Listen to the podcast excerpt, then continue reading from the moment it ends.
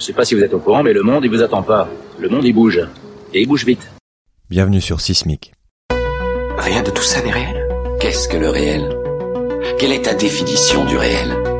Chaque génération, sans doute, se croit vouée à refaire le monde. Notre savoir nous a fait devenir cyniques. Nous sommes inhumains à force d'intelligence. L'humanité est menacée dans ses fondamentaux. Tu dois trouver dans tes rêves l'avenir pour lequel tu as envie de te battre. Bienvenue sur Sismic. Donc aujourd'hui, euh, je parle résilience et sécurité avec euh, Stéphane Linou. Bonjour Stéphane. Bonjour. Alors tu es ancien conseiller général de l'Aude, conseiller en développement local, conseiller municipal de Castelnaudary, pionnier du mouvement Locavor, sapeur-pompier volontaire, et tu as conçu et animé le premier module de formation des, euh, de master spécialisé en France qui s'appelle risque d'effondrement et adaptation. Et ça fait plusieurs années que tu étudies les thèmes des, des ressources, du continuum sécurité-défense, de la gouvernance et des adaptations. Donc, tu as notamment écrit un livre euh, récemment, je crois, qui s'appelle Résilience alimentaire et sécurité nationale. Euh, je rate quelque Mhm. chose dans la présentation? Non, non, non, là, c'est, posé. J'imagine que tu dois être pas mal, euh, pas mal sollicité en ce moment, non, non? Ouais, ouais, là, euh, c'est vrai que depuis quelques jours, le téléphone chauffe. Euh, le téléphone chauffe euh, par rapport à euh, cette crise du, liée au coronavirus qui fait que de plus en plus de personnes se posent des questions sur la résilience alimentaire de, de nos territoires. Donc sujet que je que je creuse et que je porte euh, bah, depuis une bonne vingtaine d'années. Et euh, Oui, donc ça, ça, bah, ça doit faire un peu bizarre de effectivement de porter des sujets comme ça et que tout d'un coup, euh, on va dire tout le monde se réveille un petit peu. Donc on va on va regarder. euh, on a un peu de temps passé ensemble pour regarder de, de quoi il s'agit. Donc on est le, je précise qu'on est le 26 mars. euh, puisque les choses évoluent euh, rapidement en ce moment, donc euh, je sais pas à quel point l'épisode sera euh, d'actualité quand les gens l'écouteront, mais ce qui est intéressant là, j'ai vu que le le 12 décembre dernier, 12 décembre 2019, là, Françoise euh, Laborde, donc sénatrice de la Haute-Garonne, a présenté un projet de résolution qui était intitulé Résilience alimentaire des territoires et sécurité nationale, qui était directement inspiré de, de tes travaux. Et on peut, euh, je pense que ça me semble être une bonne introduction, puisque dans ce document, au début de ce document qui a été présenté au gouvernement, il est écrit, pour mettre un peu le, le- le cadre, euh, je cite, à l'heure des cyberattaques, du dérèglement et des catastrophes climatiques, du terrorisme et de l'effondrement de la biodiversité, la détermi- la détériora, comment dire, la détériorisation de la production et de la consommation alimentaire n'est pas analysée comme risque stratégique.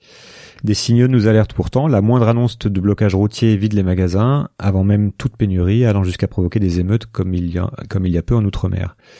Je voudrais qu'on parle de ces risques stratégiques autour de l'alimentaire pour bien comprendre de quoi il s'agit et comment fonctionne d'abord peut-être la chaîne alimentaire et dans quel cas elle peut être fragilisée et avec des conséquences potentielles.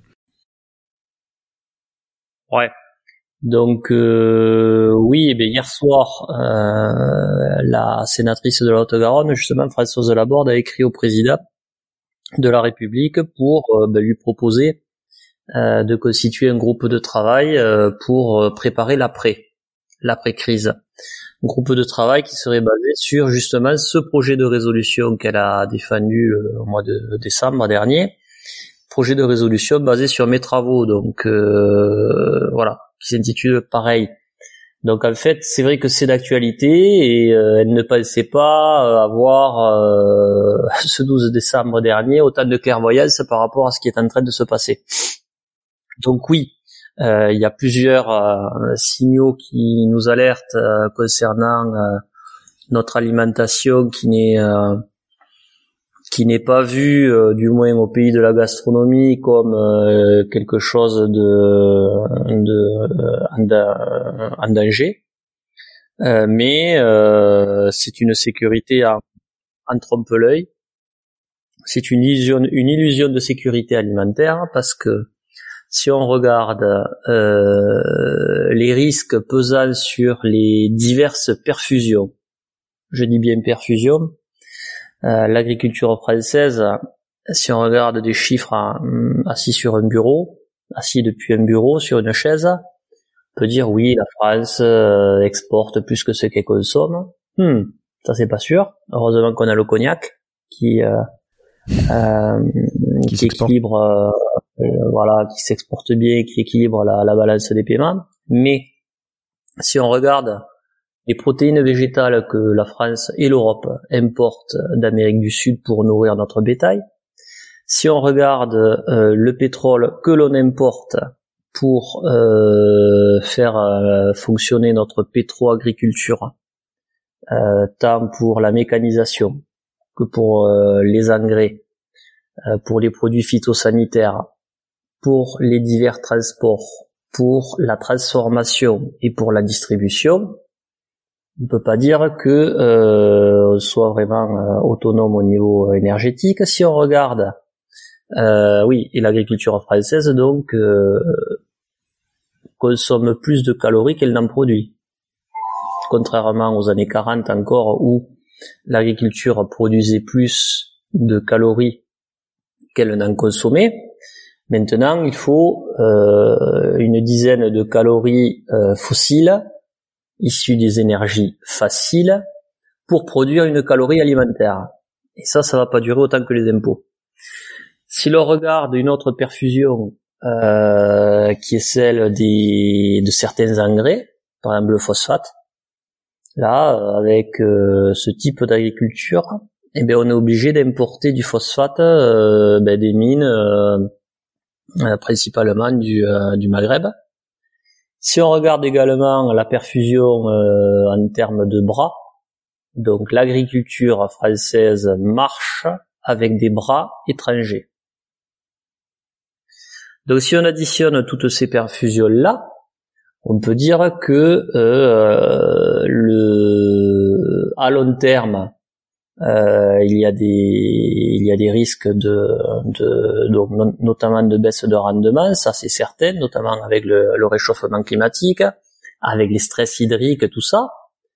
Mais il peut y avoir également des risques sur euh, une autre perfusion qui est la perfusion de la logistique. Mhm. C'est-à-dire que euh, nos territoires étant s'étant transformés en EHPAD à ciel ouvert, donc des euh, des établissements euh, pour personnes âgées dépendantes. Euh, lorsque l'on rentre dans un EHPAD, c'est qu'on n'y va pas avec la gaieté, avec euh, gaieté de cœur. Euh, c'est qu'on a des pathologies, on peut plus se suffire. Mais là, collectivement, on s'est transformé en EHPAD avec en toute en toute insouciance et hum, et, et avec la, volonté de, de, de, de se transformer en EHPAD, c'est-à-dire d'être vulnérable, d'être dépendant.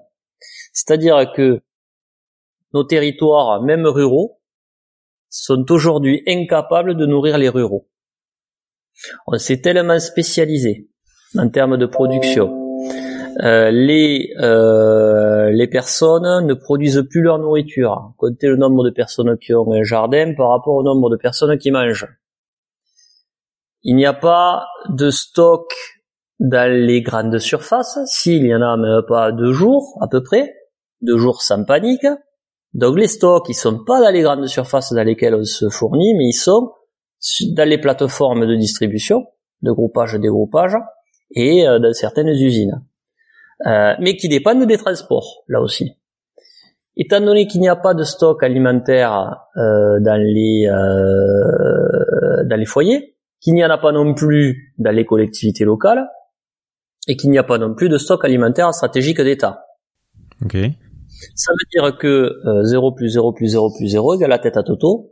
Donc en fait, on est complètement dépendant des perfusions Donc on est en flux tendu en fait. euh. Alors flux tendu, euh, flux tendu, mais avec zéro stock euh, nulle part et avec aucune préparation des populations.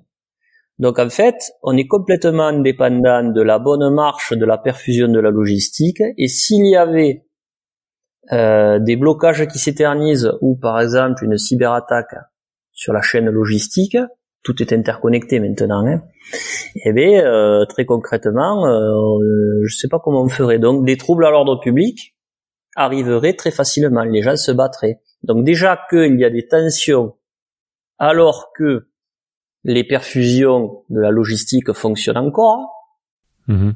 imaginez les réactions des gens devenu en plus intolérant à la frustration s'il y avait réellement des euh, blocages ou des, euh, des, euh, des, des, problèmes sur la perfusion de la logistique, c'est-à-dire les transports.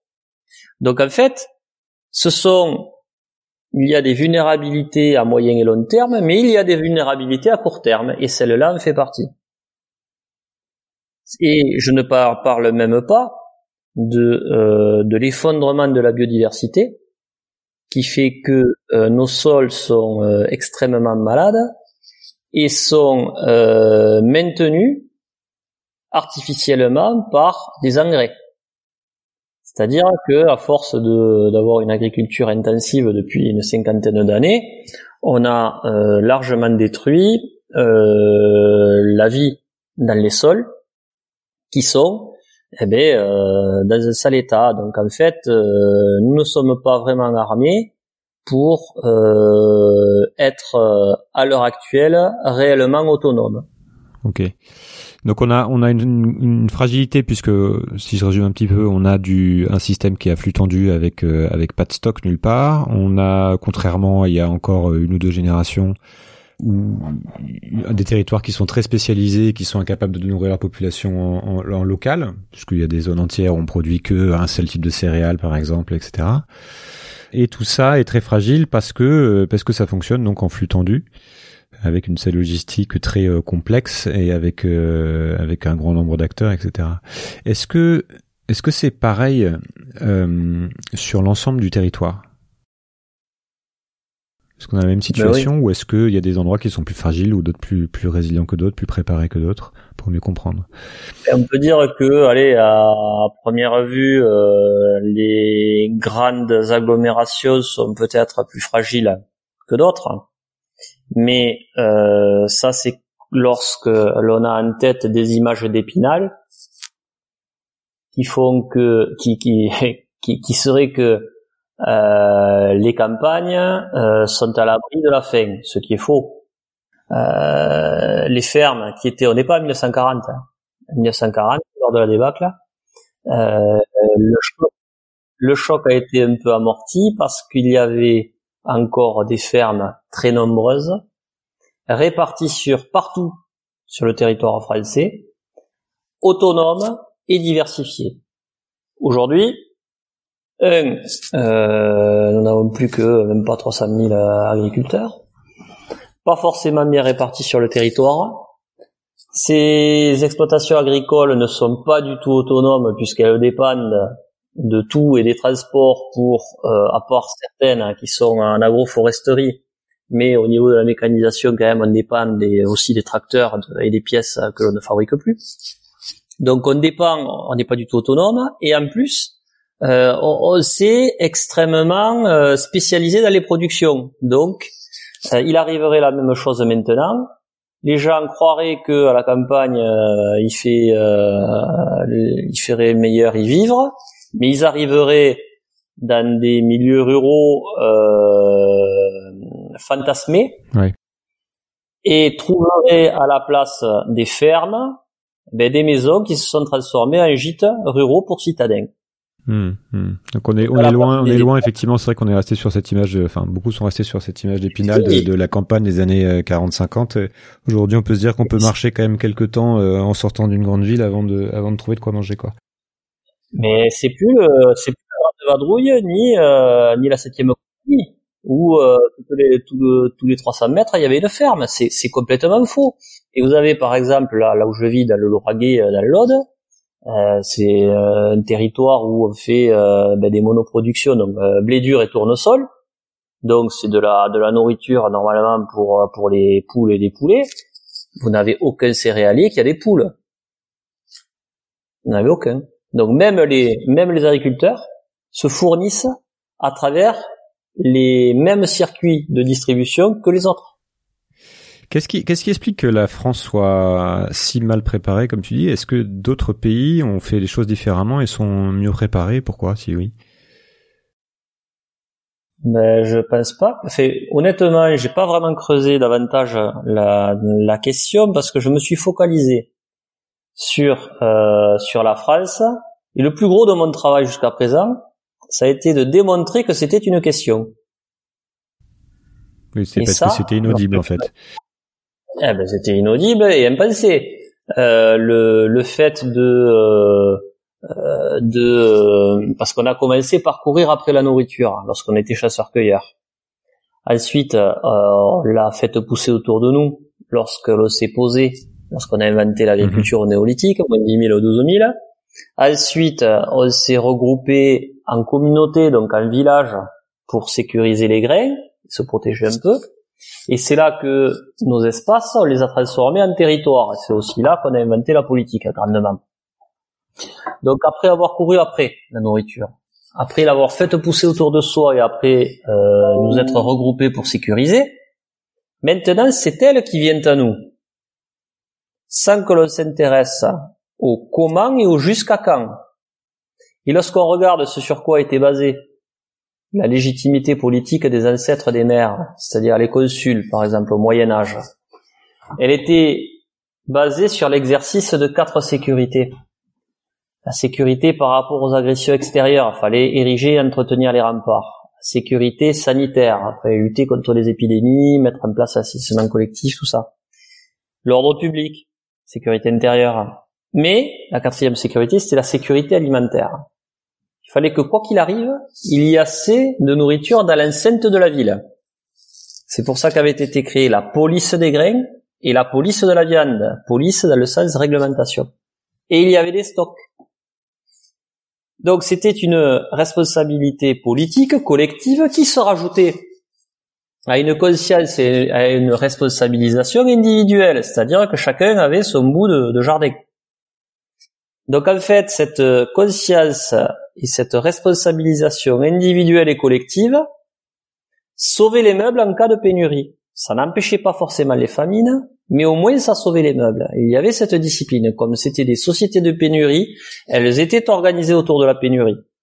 Et en fait, cette question-là, qui était dans la tête de tout être humain entre euh, depuis le début jusqu'aux années 50, petit à petit, elle est sortie des têtes et du champ politique, donc des têtes individuelles et des représentants, ben, tout simplement parce qu'on est rentré dans une ébriété énergétique, c'est-à-dire le, tout pétrole, qui a fait qu'on s'est affranchi de l'espace et du temps, et qu'on a oublié et négligé nos territoires qui jusque-là servaient de base à notre subsistance. Et à force, on s'est dit, ben, manger c'est une affaire réglée, ça viendra toujours de quelque part on a le pétrole, on a les transports, ça viendra toujours de quelque part. Donc en fait, cette question ne s'est paradoxalement plus posée, ni chez les individus, ni chez les politiques qui sont ben, l'émanation des individus. Donc en fait, le, euh, cette question-là, la plus ancienne du monde, le lien entre l'alimentation et la sécurité, euh, on y pensait Jusque dans les années 50, on pensait quasiment qu'à ça. Et bien maintenant, on n'y pense plus. Donc du coup, dans nos politiques publiques, il n'y a pas d'aménagement alimentaire du territoire.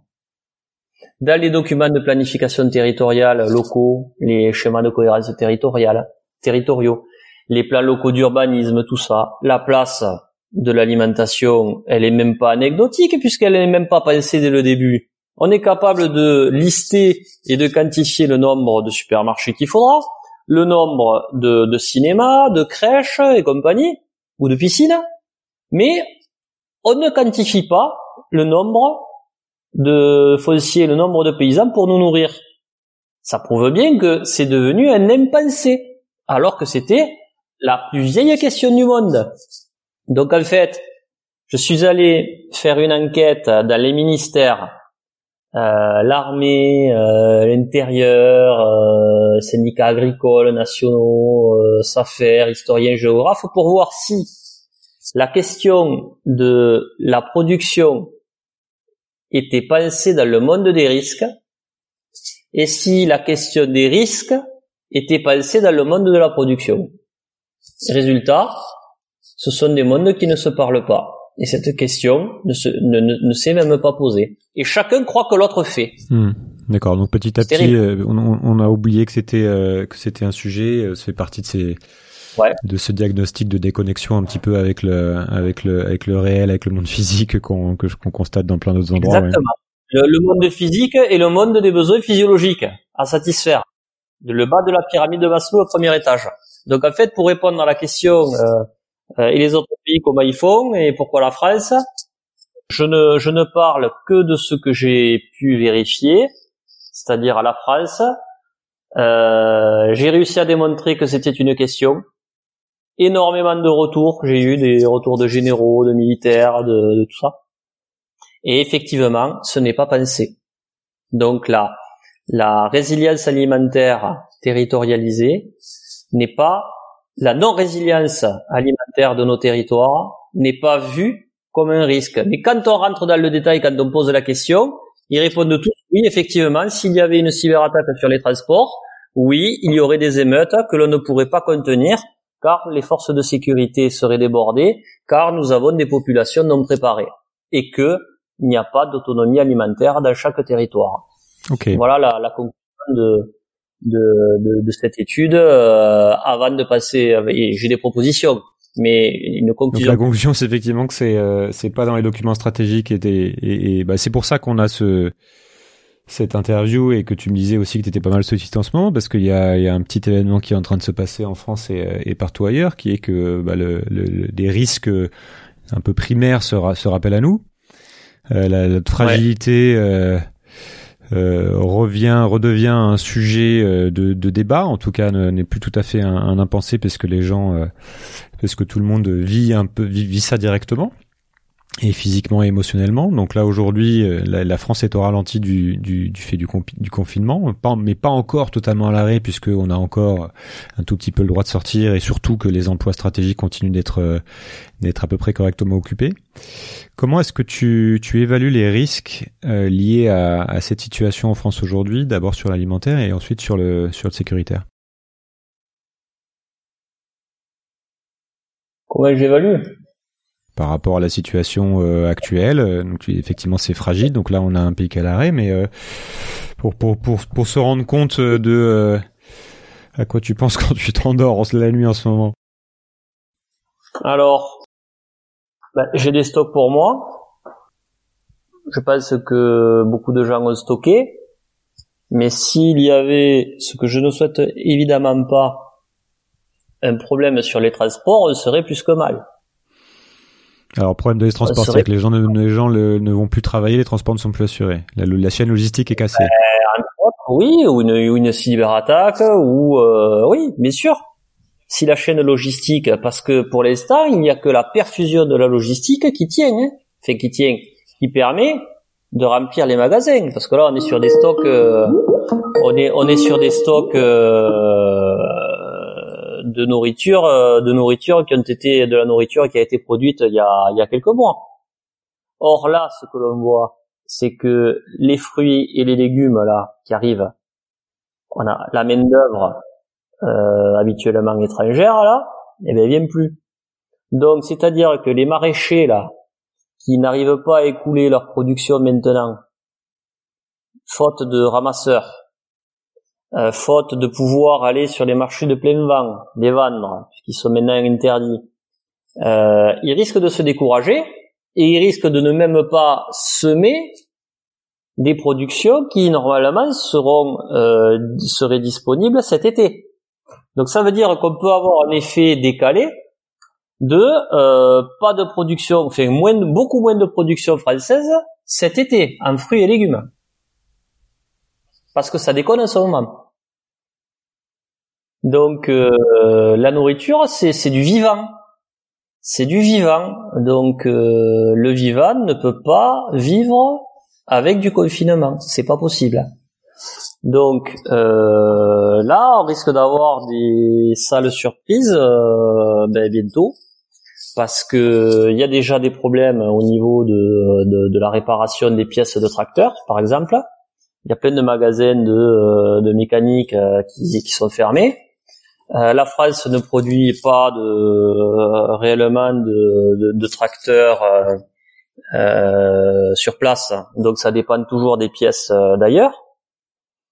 Donc là, euh, là c'est il manque des bras et des, des roues. Donc c'est quoi les- justement les, les, les tu viens d'en citer mais les autres points de vigilance essentiels et les points de qu'on appelle les points de bascule qu'il faut avoir en tête. Tu vois, à quel moment le, le un Oui, système mais comme non, ça peut tout s'arrêter de fonctionner Oui, mais tout dépend de l'échelle de temps. Euh, là, euh, l'érosion des sols, euh, je veux dire, c'est ça peut être un point de bascule dans dans quelques temps, pas forcément dans deux semaines. Euh, les euh, les écarts à la moyenne concernant euh, au niveau du réchaud de- du dérèglement climatique, euh, ça peut arriver, ça va pas être dans dans trois quatre jours. Euh, là, on est encore euh, dans euh, dans les vestiges du système que l'on a euh, érigé euh, ces dernières années. Donc là, pour moi, c'est les transports. Problème de transport. Problème, il est sur les. Pour moi, le plus gros pour l'instant, c'est sur les transports, parce que on n'a pas euh, mis en place des euh, des euh, enfin, on va pas employer le mot de solution, Des- mais des, des- des plans adaptations, B. des plans B, euh, des plans de secours euh, qui sont euh, ben, dépendants de la nature, c'est-à-dire euh, mettre en mettre en route un jardin potager maintenant. Euh, oui, d'accord, mais à condition de trouver des plants, à condition de trouver des graines et les semences. Et là, j'ai pas mal de témoignages de, euh, de de personnes qui produisent des plants qui, qui foutent les plants à la benne. Ils mettent des plants de salade dans les bennes. Donc ça veut dire que même le, le, le particulier pour son euh, pour son potager, eh bien à ce moment il a extrêmement euh, de mal à trouver des plants Hmm. pour faire son jardin pour avoir de la bouffe cet été. Donc, Ouais, donc on voit, on voit que c'est euh, pas que du court terme, qu'il y a une qu'il y a une chaîne d'événements qui peut se passer et qui, qui est mal maîtrisée. À ta connaissance, comment le ces risques-là sont gérés aujourd'hui par les pouvoirs publics? Alors, tu, on a dit que ça n'avait pas été bien anticipé, mais ces risques à court terme et ces risques euh, à moyen terme, comme dont- comme ceux dont tu as parlé, que ce soit l'érosion des sols ou le, ou le climat, euh, est-ce qu'il y a des mesures qui sont prises euh, sur le long terme et des mesures d'urgence là aujourd'hui qui sont en train d'être mises en place sur la base de, de tes travaux et de ceux de- d'autres spécialistes? Alors, euh, ben, j'aimerais. Toi, tu t'as t'as rien vu passer? Oui, Non, j'aimerais, mais il y a des, euh, allez, il y a des, il y a des déclarations qui se, qui se rapprochent euh, des choses que je, que je propose depuis des années. Euh, là, euh, il y en a plein qui m'appellent là pour me demander si c'est moi qui, qui avait écrit une partie du discours du président euh, concernant l'alimentation, que déléguer notre alimentation à d'autres est pure folie et d'autres, d'autres choses. Oui, on, on est en train de se diriger vers peut-être une, une reconnaissance de l'alimentation euh, comme étant un secteur euh, stratégique. Ce que je propose moi depuis des années, c'est de reconnaître l'alimentation comme secteur d'activité d'importance vitale, ce qu'elle est déjà dans la loi de programmation militaire, mais pas sur l'ensemble de son spectre. C'est-à-dire que le foncier nourricier n'est pas protégé.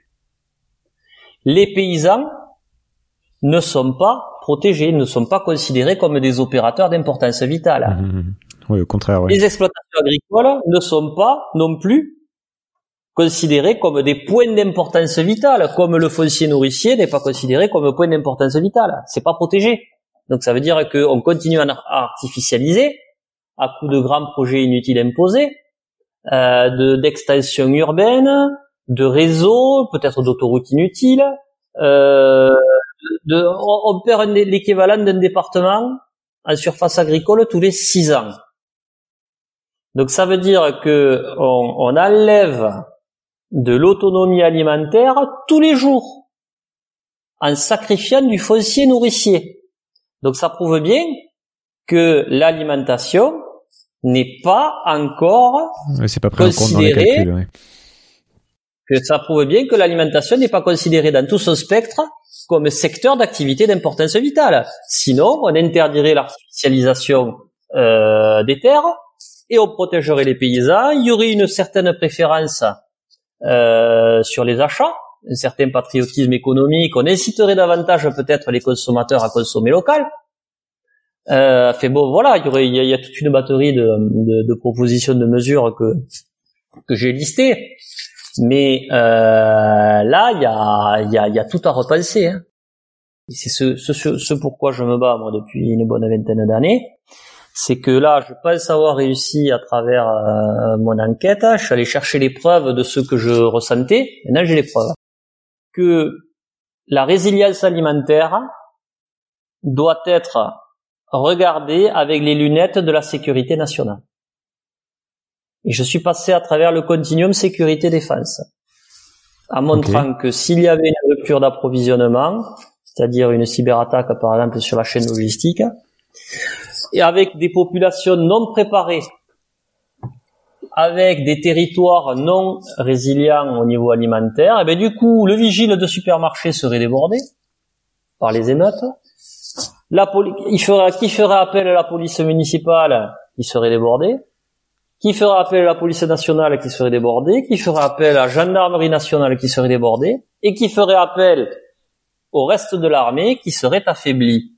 Donc du coup, la sécurité nationale dans son ensemble serait affaiblie par cela. Donc je dis bon mais voilà, c'est une question donc de sécurité et c'est là que euh, je le dis depuis de- depuis longtemps, c'est que le, le tout marché et l'ultralibéralisme arrivera à des limites et arrivera à se contredire lui-même.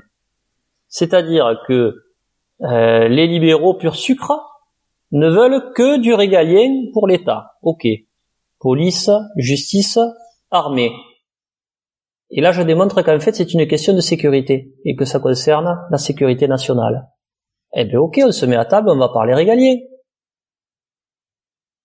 Donc, le, le système ultralibéral est en train de se contredire et a une preuve flagrante d'être allé trop loin parce que ça implique la sécurité, donc le régalien. On, on voit, on voit qu'il y a quand même pas mal de sujets sur lesquels euh, le, ça déborde, ça revient sur le régalien, euh, là où on l'attendait pas forcément. hein. Ça, ça en fait partie. Historiquement, je veux dire, euh, c'est c'est le plus vieux sujet du monde, hein, quand même. hein. Mhm. et moi, j'ai et ça a toujours été régalien. Eh ben, ouais, régalien ou alors euh, une question de sécurité en local. Euh, en fait, il y avait deux couples de risques euh, dans les villes au Moyen Âge. C'était premier couple de risque peste guerre et deuxième couple de risque approvisionnement alimentaire et ordre public. Et là on y est. Oui, c'est le prix du pain et la Révolution française. Ben oui, bien sûr. Euh, si euh, aujourd'hui là à court terme, si tu as si tu as carte blanche, tu prends quoi comme euh, comme mesure d'urgence par rapport à, à la situation?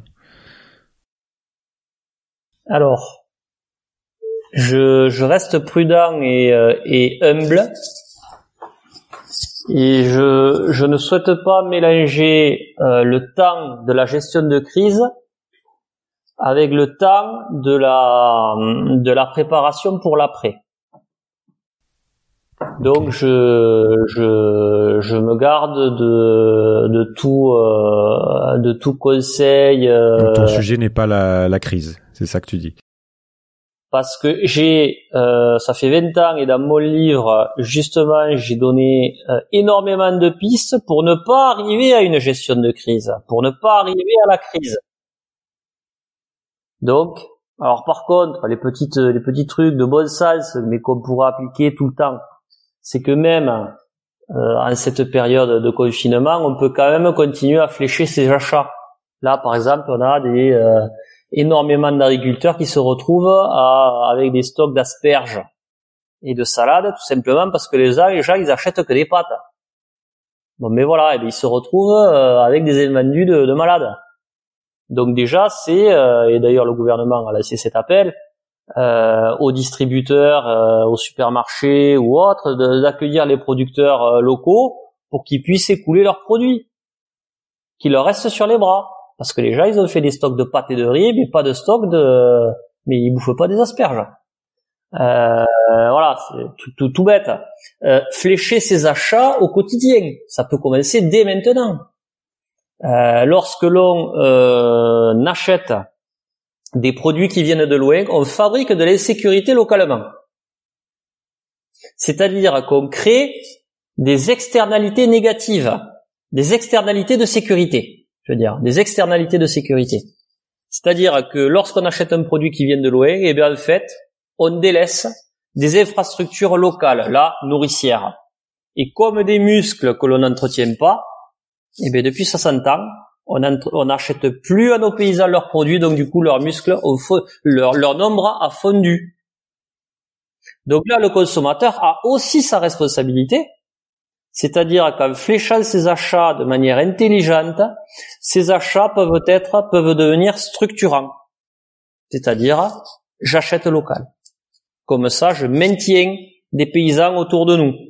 Et comme ça, on stoppe un peu une hémorragie, voire on renverse un peu la vapeur pour favoriser des installations. Donc le consommateur a euh, une sacrée carte à jouer, même maintenant en mode gestion de crise. Après, j'ai toute une liste, j'ai 60, euh, ouais, je, je, je, veux bien que tu me donnes ta liste, je la mettrai, euh, je la mettrai en ligne. Sinon, tu as, je voudrais quand même qu'on aille sur quelques-uns de ces éléments de, euh, de sécurité alimentaire sur le plus long terme, c'est-à-dire une fois que la crise est passée, quels sont les revenir sur les risques peut-être climatiques ou de dégradation des sols pour savoir euh, sur les 5 10 prochaines années qu'est-ce qu'il faut à quoi il faut se préparer collectivement et qu'est-ce qu'il faut faire, euh, qu'est-ce que tu recommandes de faire pour construire cette résilience, à quel niveau ça se joue? Ben, déjà euh, ne pas déconnecter euh, ce que l'on vit maintenant euh, des autres risques que l'on connaissait déjà avant le coronavirus. Alors, c'est-à-dire C'est-à-dire la risque, le, le, la vulnérabilité des flux des transports. Ça y est, maintenant on la connaît là euh, par par les, par l'expérience, par l'exemple. Euh, ne doit pas être déconnecté du euh, réchauffement climatique, de la contraction énergétique et de l'effondrement de la biodiversité.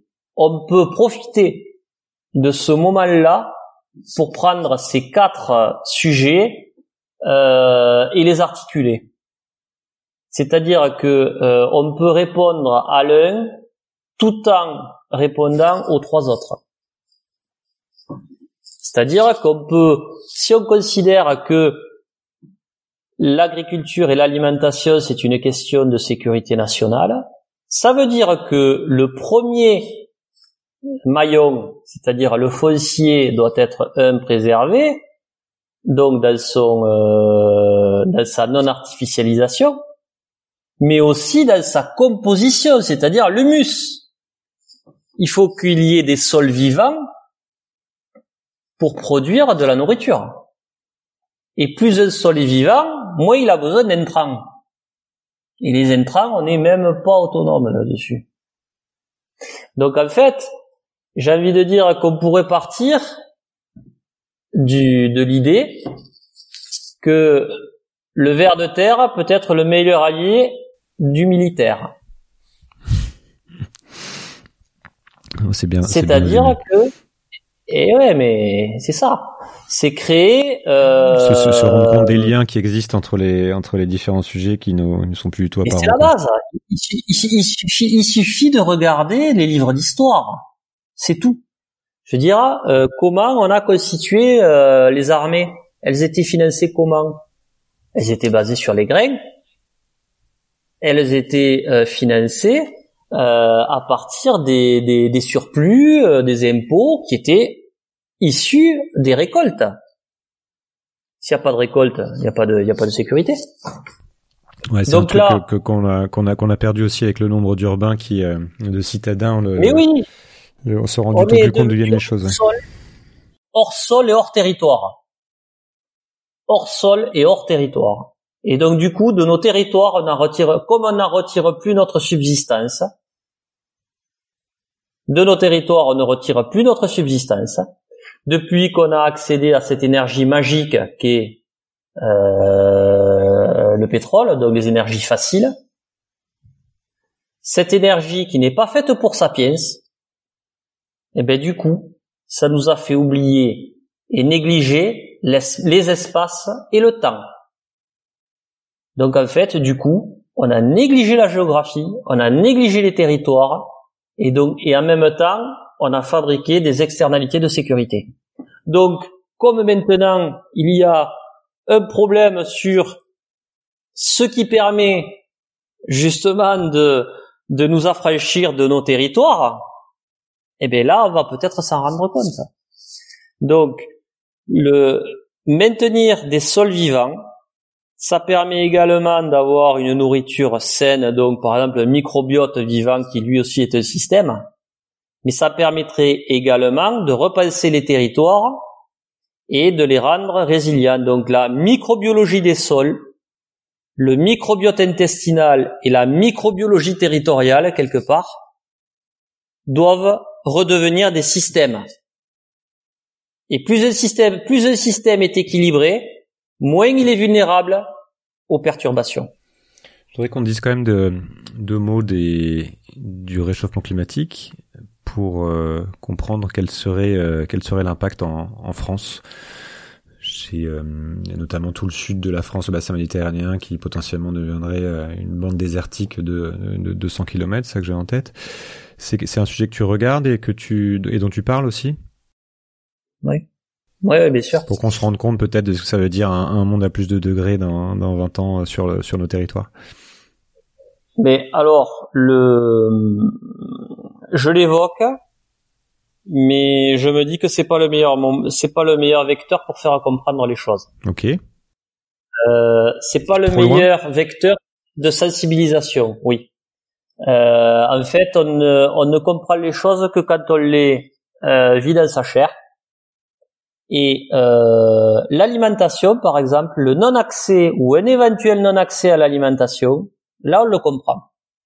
Et si on arrive à faire comprendre les risques euh, qu'il y a autour de la vulnérabilité par rapport aux approvisionnements, on pourra faire comprendre tout le reste. L'alimentation, ça peut être le cheval de Troie idéal pour faire comprendre tout le reste. Okay. C'est-à-dire que si on part de l'alimentation, c'est-à-dire quelque chose que tout le monde comprend. Il n'y a pas de ventre de droite, il n'y a pas de ventre de gauche. Il n'y a pas de sécurité de droite, il n'y a pas de sécurité de gauche. Si on prend ce sujet que tout le monde comprend et que on l'articule avec une approche territoriale, eh bien là c'est pas pareil.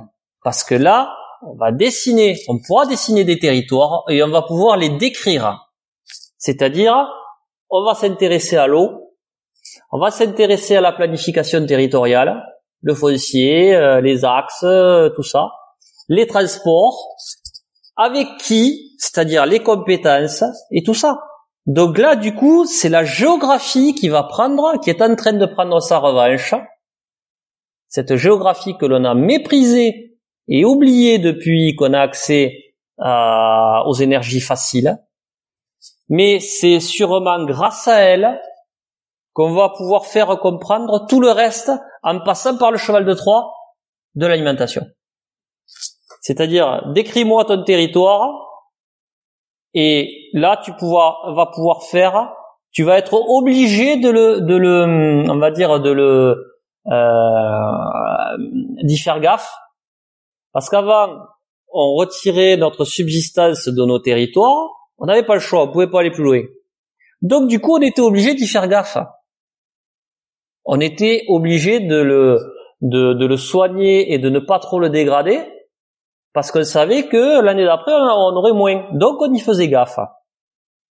Et maintenant, si on prend une approche territoriale, eh bien, on sera obligé de faire gaffe à la consommation foncière, à l'eau, aux pratiques agricoles, puisqu'on aura davantage le nez dessus, donc on pourra plus facilement le vérifier, voire accompagner et former les gens à des nouvelles techniques, euh, et donc de prendre en compte réellement les capacités du territoire avec le dérèglement climatique. Et là, on pourra sortir les cartes.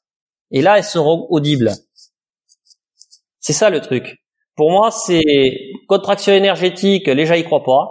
En plus, le prix de la pompe baisse. Euh, ils savent même pas pourquoi. Ils pensent que ce sera éternel. C'est faux. Par contre, si on prend une approche de, au niveau de la sécurité et au niveau du ventre, là, on peut faire comprendre le reste. Donc, je, je pars de la sécurité pour faire comprendre le reste. Ok, super intéressant. Donc ça permet de, oui, tu, tu as, as, le système, tu fais le lien vraiment, tu poses un système qui te permet de, en partant d'un sujet, de parler, euh, de parler de tout ce dont je parle dans dans ce podcast, et de faire le lien entre les sujets avec le, avec l'émotionnel finalement aussi. C'est comme tu dis, c'est que c'est une émotion que tout le monde arrive à comprendre, la, la, la fin. Enfin, tout le monde a imaginé, même si peu de gens finalement dans, en France la vivent vraiment. Et c'est pour ça aussi qu'on en parle en ce moment, parce que j'imagine qu'il y a une grosse inquiétude par rapport à ces sujets-là. Tout d'un coup, on se rend compte de, de la fragilité des choses. Est-ce que il y a un sujet dont on ne parle pas assez ou dont on n'a pas parlé et dont tu ne parles pas suffisamment souvent que tu voudrais évoquer ici? Euh, Non, enfin là, là, on a tout couvert, là. Euh, non, mais là, je euh, il y a tellement. Mais euh, là, par exemple, et c'est c'est pour compléter un peu le, le, dernier paragraphe là que je viens de dire, c'est les, les projets alimentaires territoriaux, les PAT. Mhm. Bon, ils existent. Ils existent, mais ils ne sont pas obligatoires. Et les financements, ils sont euh, très légers. Et ce que je proposerais, c'est euh, de, de les rendre un obligatoires et deux je les mettrai au-dessus de toutes les autres politiques. C'est-à-dire que euh, les schémas de cohérence territoriale, territoriaux, les plans locaux d'urbanisme intercommunaux, tout ça, devraient être en conformité avec les projets alimentaires territoriaux, par exemple.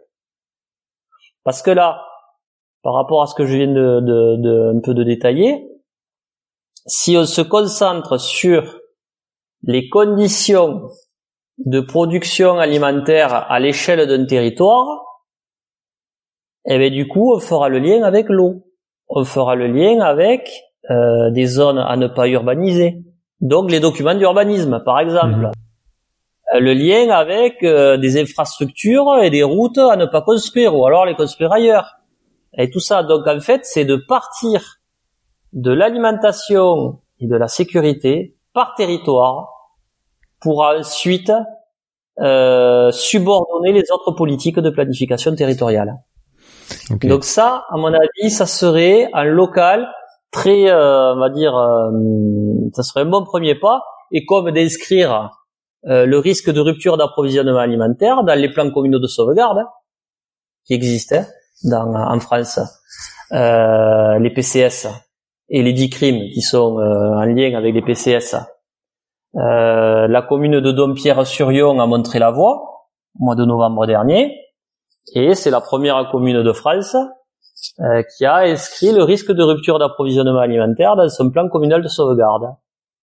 Et donc du coup, comme mesure pour limiter euh, ce risque-là, eh bien, elle va, elle va peut-être sûrement créer une, une régie agricole, former sa population, arrêter d'urbaniser euh, partout et tout ça. Donc ils ont commencé à prendre l'angle des risques pour parler de l'alimentation et mettre en place des, euh, des, des, actions. Mmh, okay. Donc c'est réellement de penser toutes les politiques d'aménagement du territoire avec les lunettes des risques et de la sécurité, à mon avis. Et c'est ça, à mon avis, la grande nouveauté euh, qui devra être euh, à mon avis, appliqué partout. Et d'une pierre, on pourra faire plusieurs coups. Ok. Tu prévois un, un retour à la terre à terme de d'une partie de la population C'est des compétences qu'il faut euh, qu'il va falloir redévelopper, de, de savoir euh, faire pousser des choses. Mais, bien sûr, comme le dit euh, et le démontre bien Jean-Marc Jancovici, ce qui a permis le gonflement des villes, c'est euh, l'accès à, à, cette énergie dense et bon marché que le pétrole.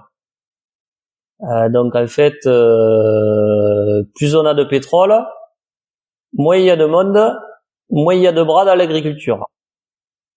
Donc euh, parce que ben, l'agriculture est fortement aussi dépendante du pétrole. Donc dans un monde en contraction énergétique, c'est-à-dire lorsque l'on aura le prix du pétrole beaucoup euh, plus cher que maintenant et qu'en plus on aura peut-être moins de pouvoir d'achat en général, eh ben il y aura moins de bullshit, des les, les boulots à la con, euh, certains boulots à la con de service et souvent qui sont en ville.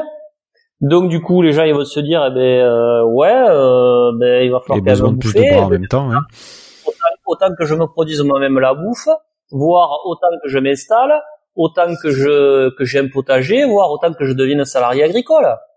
Donc je pense que euh, mécaniquement il y aura ce réflexe-là, mais il risque d'avoir une mauvaise surprise, c'est que les les infrastructures nourricières qui étaient jusque-là en ceinture périurbaine et dans les campagnes, eh ben, euh, elles sont pas comme avant. C'est-à-dire qu'il y a de moins en moins d'élevage, moins de hangars, euh, moins de réseaux euh, d'irrigation euh, en état. Il va falloir reconstruire. Euh, les, semences, les semences, on les a plus. Il faut passer par des gros semenciers. Euh, les savoirs, on les a beaucoup moins euh, en tête. Euh, L'agronomie, ça fait longtemps qu'on l'enseigne plus dans les, euh, dans les formations agricoles. Donc, euh, il faut préparer la, la contraction énergétique dès maintenant pour former massivement des, euh, ben des et aussi changer de, de, de, de, de système productif aussi, c'est-à-dire euh, mettre en place des, des systèmes low-tech aussi, moins énergivores, euh, l'attraction animale également. Enfin, il y a tout ça, quoi. Ça peut se faire avec la politique européenne agricole pour comprendre les freins aussi? Quel- c'est- moi, c'est ce que je souhaiterais, et j'ai envie de prendre au mot aussi le, le, le ministre de l'Agriculture, qui au mois de au mois de décembre a donné raison à la sénatrice Laborde en disant que effectivement, oui, le gouvernement souscrit euh, aux, euh, aux analyses et aux orientations de ce projet de résolution, donc résilience alimentaire et sécurité nationale. Donc du coup, étant donné que la France est le premier pays contributeur et bénéficiaire de la politique agricole commune, mais donc il serait logique que ce sujet soit euh, inscrit à l'ordre du jour des négociations concernant la réforme de la PAC qui se passe actuellement. Donc oui, effectivement, le deuxième pilier de la PAC euh, devrait être, euh, on va dire, euh, davantage abondé pour euh, être fléché sur les territoires pour reconstituer des infrastructures nourricières. Euh, on arrive à la fin. Une question plus personnelle. Comment toi tu as changé ton comportement, pardon, et comment tu te prépares à tout ça à court terme ou à moyen terme? Euh, en fait, pas plus que. euh, je pense qu'il n'existe pas de sécurité individuelle s'il n'y a pas de sécurité collective. Donc, euh, je pense que ça sert à rien de se préparer euh, tout seul dans son coin, à dire moi je suis autonome et je suis à l'abri. Non, si on ne le fait pas à grande échelle, eh bien justement, ce seront ceux qui sont euh, préparés et qui l'auront dit, qui deviendront les premières cibles de la part de ceux qui ne se sont pas préparés. Donc c'est pour ça que je préfère jouer euh, et mettre mon énergie sur une, euh, une sensibilisation et une mise en mouvement collective parce que euh, tout seul isolé dans son coin, euh, ça sert à rien. Euh, voilà, donc je mise euh, depuis 20 ans mon énergie pour réorienter des pratiques collectives pour qu'on arrive à atteindre la résilience et la sécurité euh, le plus ensemble possible. Après, en tant que consommateur, évidemment, hein, bon, mais c'est quasiment que du local. et je l'avais fait pendant un an en 2008 lorsque j'avais fait le pari de ne me nourrir qu'avec des produits locaux issus d'un rayon de 150 km autour de Castelnaudary. Donc j'ai été le, le premier locavore de France. Donc, pendant un an, plus de café, plus de chocolat, plus de bananes, tout ça. Le mot locavore est rentré dans le dictionnaire. Donc c'est pas moi qui l'ai inventé, mais c'est mon expérience qui l'avait popularisé. Et euh, en fait, c'était, euh, ça avait vachement marché. Les gens me demandaient, oui, est-ce que ça coûte plus cher? Est-ce que tu as gardé des amis parce que tu devais être casse-couille à force de demander à manger local?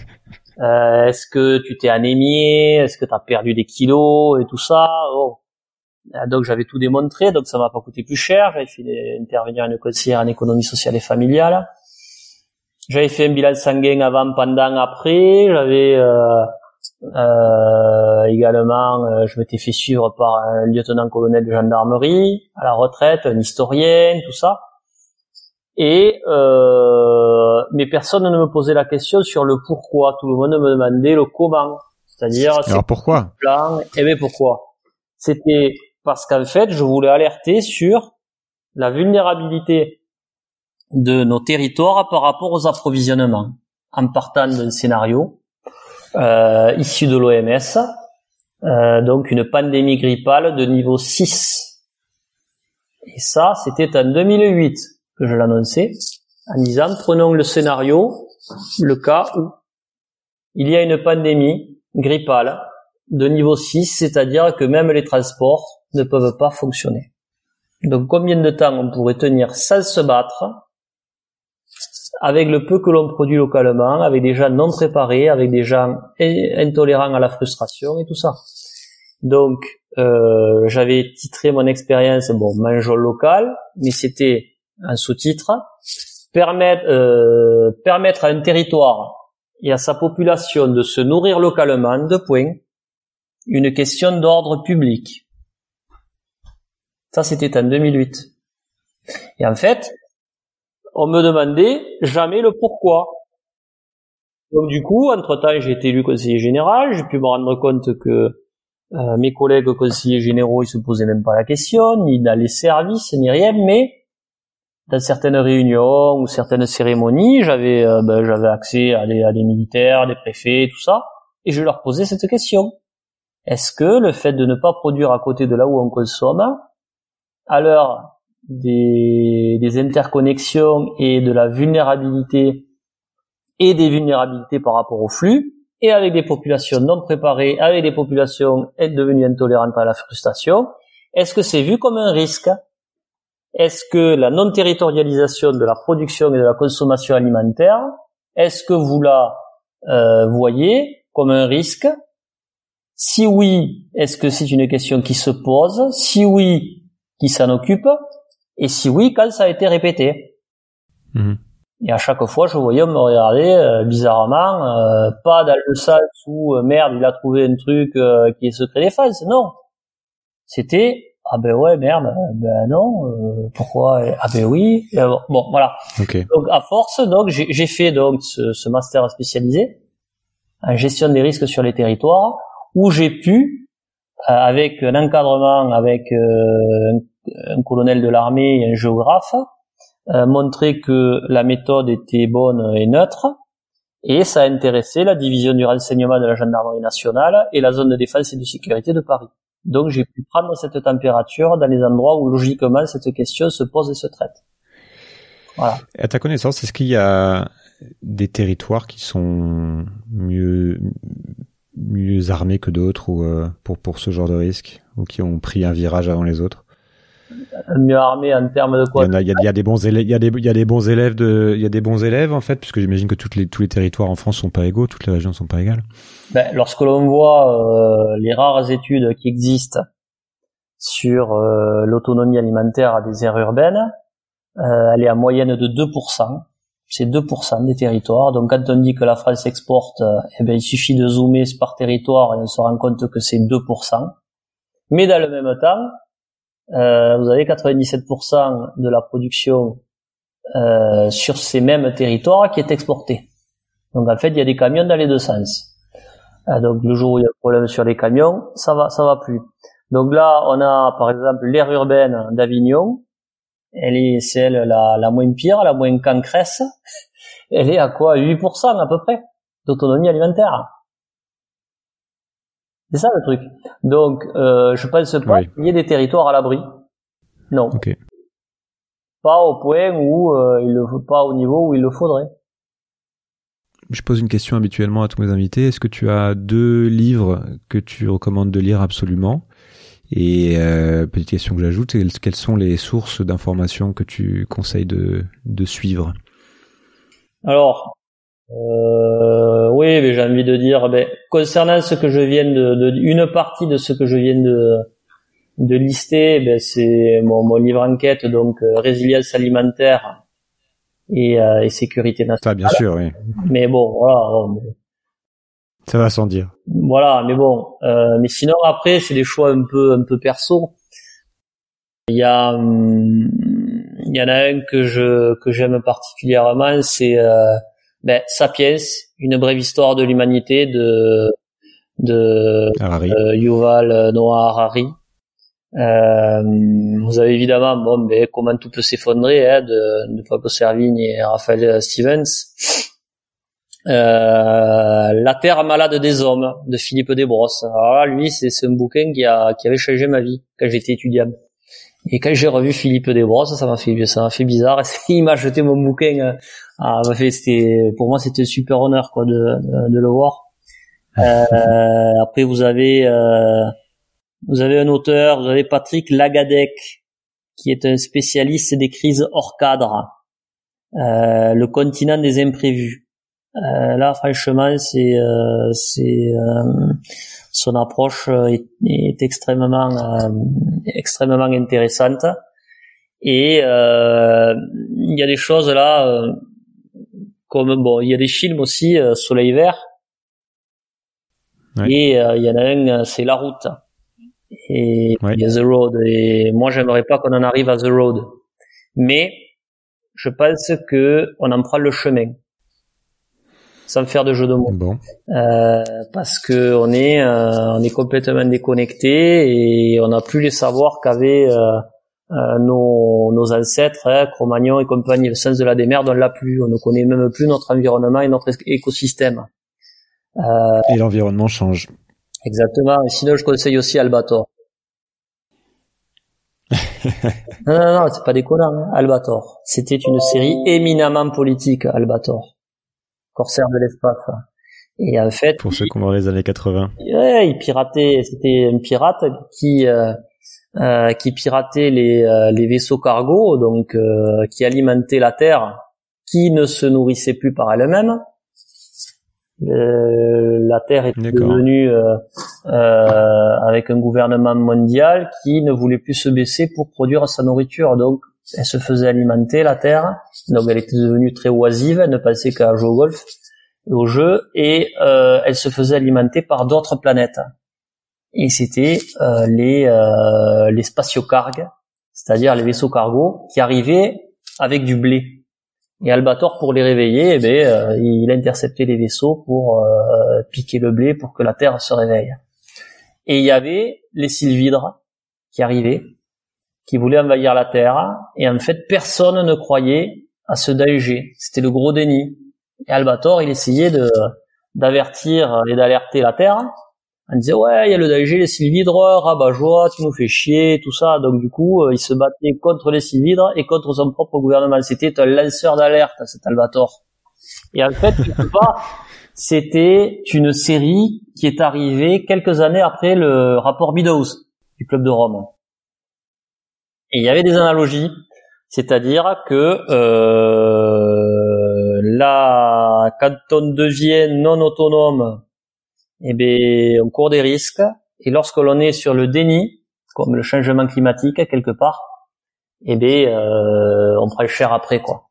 Donc, euh, donc voilà, bon, citerai d'autres, hein, mais euh, il faut revenir au, à certaines séries euh, pour enfants dans les années 70, début 80, comme il était une fois l'homme. C'était, c'était génial. Et qui parlait déjà, et d'ailleurs, le dernier épisode de Il était une fois l'homme parle justement du rapport Meadows. Et euh, ce qui est aussi d'extrêmement intéressant, c'est que on voit des manifestations de, de gens dans les usines suite à la baisse des, euh, enfin la hausse du prix des matières premières et tout ça. Ils sont au chômage, ils gueulent et ils ont des gilets jaunes. J'irai revoir tout ça. C'est le 26e épisode. Je présente, je, bah, c'est pas parfait, écoute, je vais regarder ça avec ma fille ce week-end, ça sera très bien. On s'arrête là-dessus. Merci beaucoup, Stéphane. Ben, avec plaisir. changer le monde Quelle drôle d'idée Il est très bien comme ça, le monde, pourquoi changer